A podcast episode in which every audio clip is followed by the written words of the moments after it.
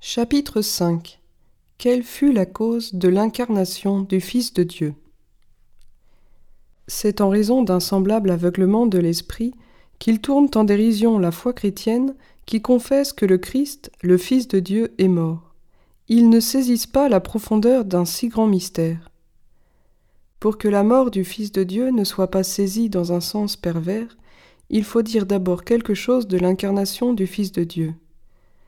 Car nous ne disons pas que le Fils de Dieu a été soumis à la mort selon sa nature divine, en laquelle il est égal au Père et qui est la source de vie de toutes choses, mais selon notre nature qu'il a assumée dans l'unité de sa personne.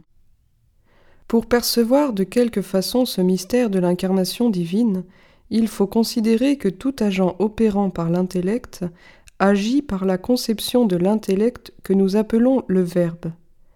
On le voit clairement chez le bâtisseur et chez tout artisan qui fait quelque chose d'extérieur au moyen de la forme conçue par son esprit.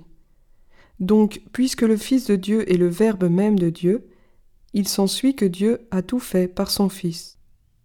Or, ce par quoi on fait une chose est aussi ce par quoi on la répare. En effet, si une maison est tombée, on la répare par la forme de l'art, selon laquelle elle avait tout d'abord été faite.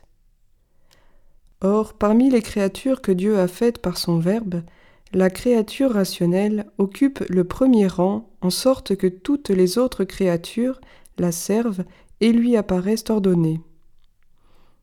Et cela est raisonnable, puisque seule la créature rationnelle possède la maîtrise de son agir par la liberté du libre arbitre, tandis que les autres créatures n'agissent pas grâce à un jugement libre, mais sont poussées à agir par un certain élan de la nature.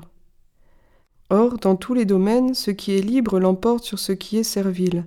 Les esclaves sont ordonnés au service des êtres libres, et ils sont gouvernés par des êtres libres. C'est pourquoi, en toute justice et vérité, la chute de la créature rationnelle doit être estimée plus grave que les défauts de n'importe quelle créature dépourvue de raison. Et il n'y a pas de doute que dans le jugement de Dieu, les êtres sont jugés avec justice et vérité. Il est donc convenable que la sagesse divine ait réparé principalement la créature rationnelle en raison de sa chute, plus encore que le ciel s'il s'était effondré ou tout être corporel pour une quelconque autre chute. Or, la créature rationnelle ou intellectuelle est de deux sortes. L'une qui est séparée du corps et que nous appelons ange, l'autre qui est unie à un corps et qui est l'âme de l'homme la chute put avoir lieu chez l'une et l'autre en raison de la liberté du libre arbitre. J'appelle ici chute de la créature rationnelle non pas un défaut ou perte d'être, mais un défaut ou perte de la rectitude de la volonté. En effet, cette chute ou défaut s'observe principalement dans ce par quoi on agit. C'est ainsi, par exemple, que nous disons que l'artisan se trompe s'il se met en défaut dans son art par lequel il doit agir et nous disons d'une réalité naturelle qu'elle est déficiente et déchue si la puissance naturelle par laquelle elle agit est corrompue. Par exemple, si dans une plante la puissance de germer fait défaut, ou dans une terre la puissance de fructifier. Or, ce par quoi la créature rationnelle agit, c'est la volonté en laquelle consiste la liberté du libre arbitre. Donc la chute de la créature rationnelle a lieu selon que celle-ci se met en défaut par rapport à la rectitude de la volonté, ce qui se fait par le péché. C'est pourquoi il est convenable que Dieu écarta principalement ce défaut qu'est le péché, qui n'est rien d'autre que la perversité de la volonté, et cela par son Verbe par qui il a fait tout l'univers créé. Le péché des anges, de son côté, ne put pas avoir de remède, car en raison de l'immutabilité de leur nature, une fois qu'ils adhèrent à quelque chose, les anges ne peuvent plus s'en détourner. Quant aux hommes, en raison de la condition de leur nature, ils ont une volonté qui peut changer, de sorte qu'ils peuvent non seulement choisir des objets divers, bons ou mauvais, mais qu'ils peuvent aussi, après avoir choisi un objet, s'amender et adhérer à autre chose. Et cette mutabilité de la volonté chez l'homme demeure aussi longtemps qu'elle est unie à un corps sujet à l'instabilité. Mais lorsque l'âme aura été séparée d'un tel corps, elle possédera cette même immutabilité de la volonté que l'ange possède par nature. C'est pourquoi, après la mort, l'âme humaine ne peut plus changer son choix, et elle ne peut plus se détourner du bien pour adhérer au mal, ni se détourner du mal pour adhérer au bien. Ainsi donc, il appartenait à la bonté de Dieu de restaurer par son Fils la nature humaine déchue. Quant au mode de cette réparation, il dut être tel qu'il convint à la nature à réparer aussi bien qu'à la maladie. Je dis à la nature à réparer, car l'homme étant de nature raisonnable et doué de libre arbitre, il devait être rappelé à l'état de rectitude non pas par la nécessité d'une puissance extérieure, mais par sa propre volonté. Et aussi à la maladie. En effet, la maladie consistant dans la perversité de la volonté, il fallait que la réparation se fît par le retour de la volonté à la rectitude. Or, la rectitude de la volonté humaine consiste dans l'ordre de l'amour qui est la principale affection. Et l'amour bien ordonné consiste en ceci aimer par-dessus tout Dieu comme le souverain bien, lui rapporter tout ce que nous aimons comme à la fin ultime, et aussi observer l'ordre qui est dû dans les autres choses à aimer, c'est-à-dire placer les réalités spirituelles avant les réalités corporelles. Or, pour susciter notre amour envers Dieu, rien ne pouvait être aussi efficace que ceci, que le Verbe de Dieu, par qui tout a été fait, pour réparer notre nature, l'assuma en sorte que Dieu et l'homme soient un. Le premier motif est celui-ci.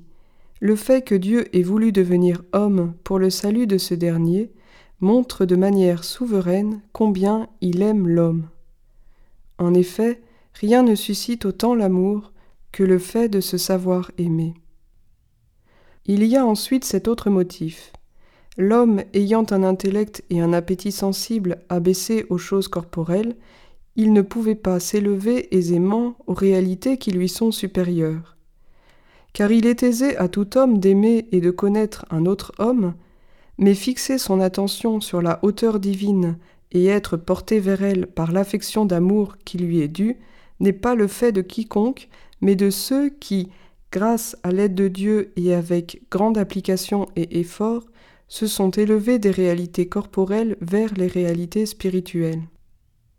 C'est pourquoi, afin que la voie vers Dieu soit largement ouverte à tous les hommes, Dieu a voulu devenir homme.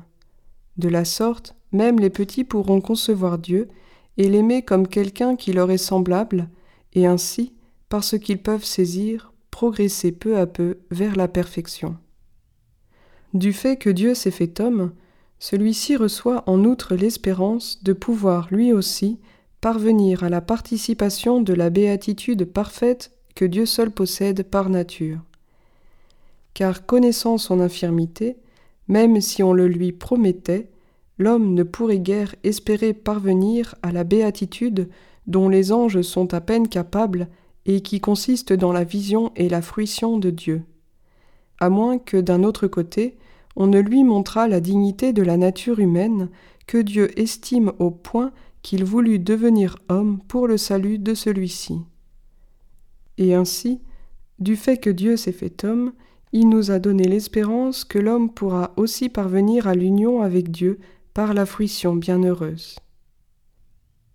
Il est aussi profitable à l'homme de connaître sa propre dignité, du fait que Dieu a assumé une nature humaine, afin que l'homme ne soumette ses sentiments à aucune créature, ni en rendant un culte aux démons ou à d'autres créatures, ni en s'assujettissant aux créatures corporelles par une affection désordonnée. Car puisque l'homme possède une telle dignité au jugement de Dieu, et puisqu'il est proche de Dieu au point que Dieu a voulu devenir homme, il est indigne pour l'homme de s'assujettir de manière désordonnée à des créatures inférieures à Dieu.